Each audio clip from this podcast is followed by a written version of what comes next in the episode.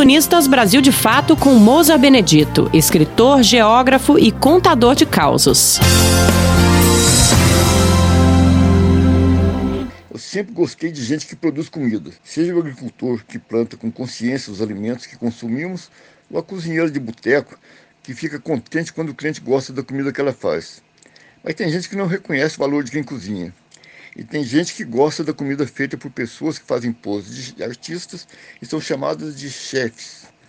Eu continuo gostando da cozinheira ou do cozinheiro simples, que quase sempre ganha pouco, mas sente prazer em nos alimentar.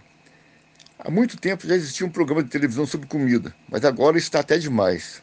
E com chefes cheio de onda, contando papo de experiências no exterior, falando que trabalhou em Nova York, em Paris, e fazendo umas comidas que às vezes não me atraem nem um pouquinho.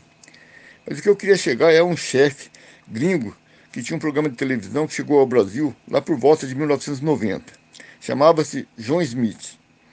Fez tanto sucesso aqui que um dia foi trazido para conhecer o Rio de Janeiro. Lá deram a ele um coco gelado com um canudinho. Ele nunca tinha bebido água de coco ficou maravilhado.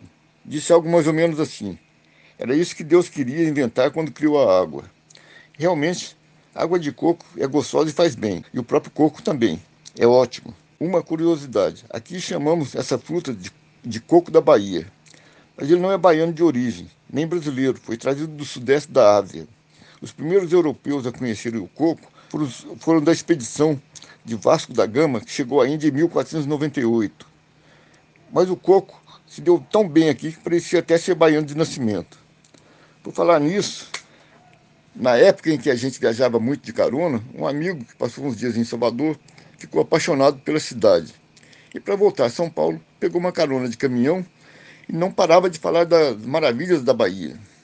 Só que o caminhoneiro era sergipano e não gostava nem um pouquinho da Bahia. Isso existe. Por melhor que seja um lugar ou alguma coisa, tem quem não goste. Pois é, um, esse caminhoneiro era assim, odiava a Bahia.